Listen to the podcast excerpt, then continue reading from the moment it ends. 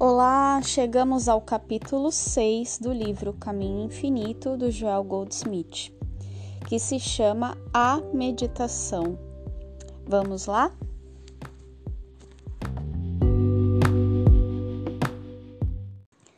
Meditar significa fixar a mente em, pensar em algo ininterruptamente, contemplar envolver-se em reflexão contínua e contemplativa, deixar-se ficar mentalmente em alguma coisa, remoer, cogitar. Em linguagem espiritual, meditar é oração. A oração verdadeira, ou meditação, não é pensamento voltado para nós mesmos ou para nossos problemas. É antes a contemplação de Deus e de suas obras da natureza de Deus e do mundo que Deus criou. Todo mundo deveria reservar algum tempo, diariamente, para se recolher a um canto quieto e meditar. Durante este período, deveria voltar seu pensamento para Deus, ponderar a sua compreensão de Deus e buscar uma compreensão mais profunda da natureza do espírito e de suas formas. Deveria tomar o cuidado de não levar para o estado meditativo problemas seus ou de outros. Este é um momento especial à parte, dedicado e consagrado à reflexão sobre Deus e seu universo. Deus é a alma e a mente de todos os indivíduos, e por isso é possível a todos nós sintonizarmos com o reino de Deus, receber as divinas mensagens e promessas e os benefícios do amor infinito a graça de Deus que recebemos nestes momentos de meditação ou oração se nos torna tangível na forma de preenchimento das chamadas necessidades humanas. Se, porém, nós não abrirmos a nossa consciência para recebermos a compreensão espiritual, não teremos de ficar surpresos se não experimentarmos nenhum bem espiritual na vida cotidiana e não há outro caminho para abrirmos nossa consciência para o reino da alma a não ser pela meditação ou oração, através da contemplação das coisas de Deus. Tu manterás em perfeita paz aquele cuja mente está fixada em ti. Durante o dia todo, to nossos pensamentos estão voltados para as atividades da vivência humana, nos cuidados e deveres para com a família, nos ganhos necessários ao sustento, nos negócios sociais e comunitários, e por vezes até nos grandes negócios de Estado. Não é, pois, natural que, durante o dia ou ao anoitecer, nos disponhamos a nos retirar por um tempinho para as profundezas de nossa consciência, que é o templo de Deus, e aqui nos envolvermos com as coisas de Deus? E, acima de tudo, temos de desenvolver o sentido de receptividade, de modo a nos tornarmos sempre mais cientes da presença real de Deus em seu templo sagrado, que é a nossa consciência. No lugar secreto do Altíssimo, do Santo dos Santos, que é a nossa própria consciência profunda, nós recebemos a iluminação, a direção, a sabedoria e o poder espiritual. Na confiança e na quietude estará a vossa força. Quando aprendemos a ouvir a pequena voz silenciosa, o Espírito de Deus abre nossa consciência para o reconhecimento imediato do bem espiritual. Somos então preenchidos com as divinas energias do Espírito, iluminados pela luz da alma, recebemos o refrigério das águas da vida e alimentados pelo pão que não perece. Este alimento espiritual nunca é negado àqueles que aprendem a encontrar Deus no templo de seu ser. Para recebermos a graça de Deus, devemos nos retirar do mundo dos sentidos, aprender a silenciar os sentidos materiais e nos encontrarmos com Deus. Deus deve se tornar para nós uma realidade viva, uma divina presença. O Espírito Santo em nosso ser e tudo isso só pode nos acontecer quando tivermos aprendido a meditar, a orar e a contemplar Deus. Pela meditação, nos tornamos conscientes da presença do Cristo, e esta percepção permanece conosco durante o dia todo e a noite toda, mesmo que estejamos lidando com as coisas de nossa consciência humana. Esta percepção permeia toda a nossa experiência e faz pro prosperar todos os nossos empenhos. Esta consciência do Cristo é a luz para os nossos passos e uma estrela guia para nossas aspirações. É a presença que caminha à nossa frente e aplana nossos caminhos. É uma qualidade em nós que nos torna compreendidos e apreciados pelos nossos semelhantes.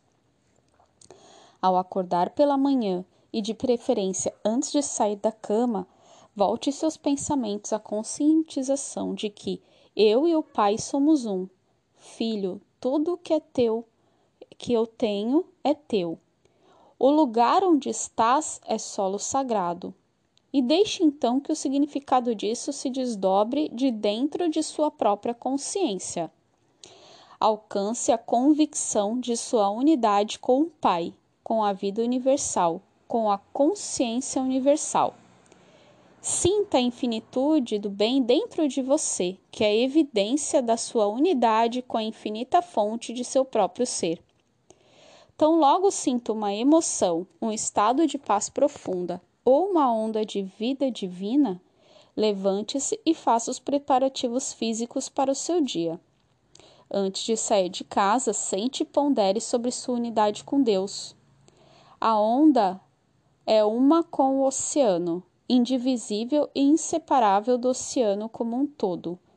Tudo o que o oceano é, a onda é, e todo o poder, a energia, toda a força, toda a vida e substância do oceano estão expressas em cada onda.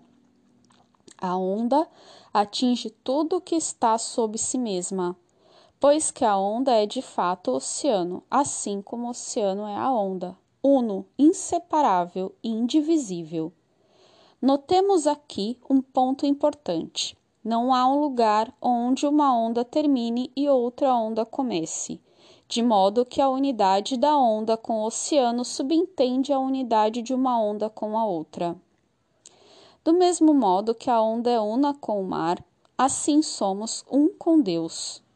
Nossa unidade com a vida universal constitui nossa unidade com cada expressão individual desta vida.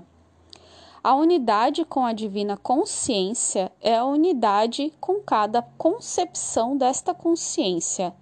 Assim como a infinitude de Deus brota através de você para abençoar todos aqueles com quem se relaciona, lembre-se de que também transborda de todos os outros indivíduos sobre você.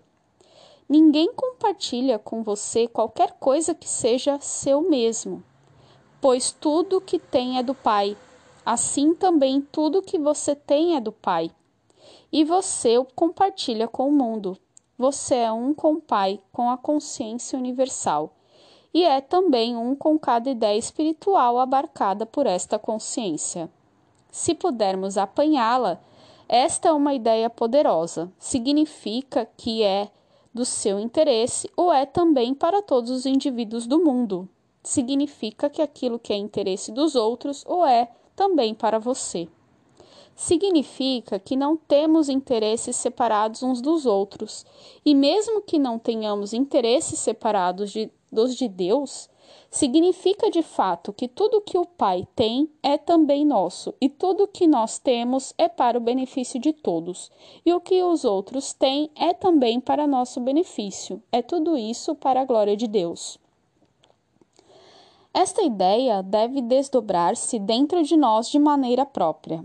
Deve aos poucos, dia após dia, assumir formas diferentes e sempre com significado maior por causa da infinitude da consciência.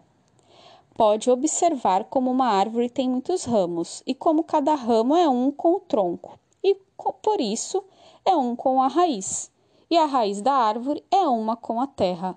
E retirada dela tudo o que a terra tem a oferecer, e além disso, que cada ramo não é só um com a árvore toda, mas também com cada outro ramo, como partes interligadas do todo.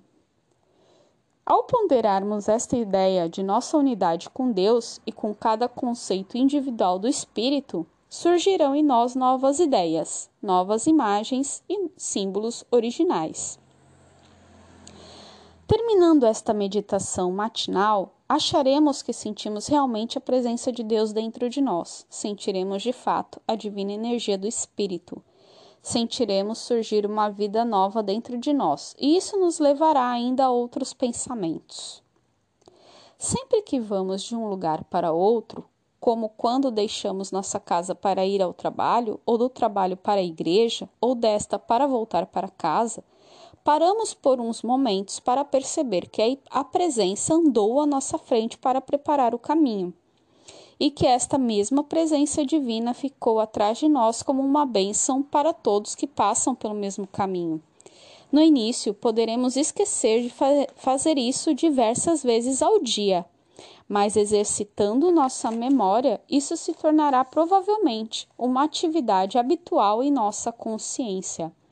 E então, não mais caminharemos sem sentir a presença divina sobre atrás de nós e assim nós seremos a luz do mundo.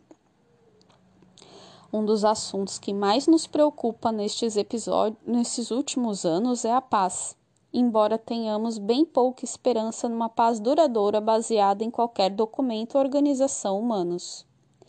Realmente, estes têm um propósito e são uma etapa necessária para os seres humanos assim como os Dez Mandamentos foram uma etapa necessária até que fossem substituídos pelo Sermão da Montanha com uma visão superior.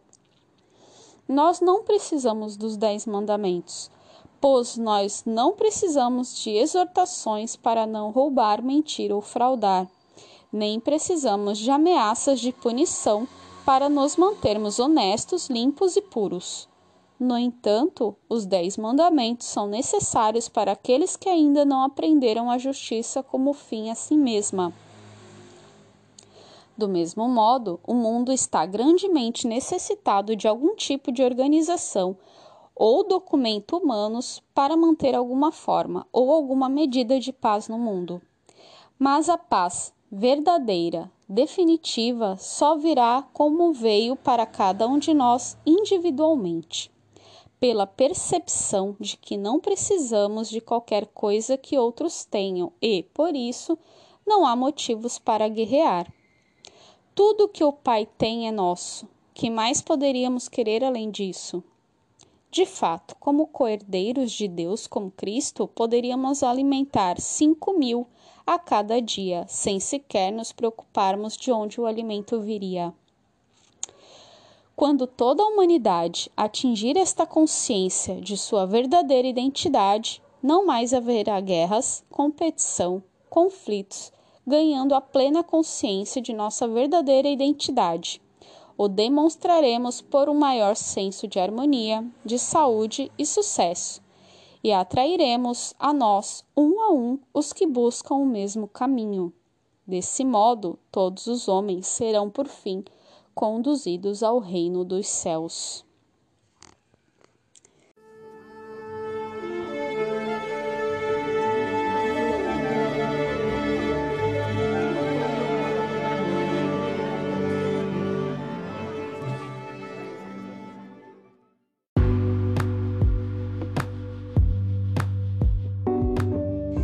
E foi isso, pessoal. Esse foi o sexto capítulo do livro o Caminho Infinito do Joel Goldsmith.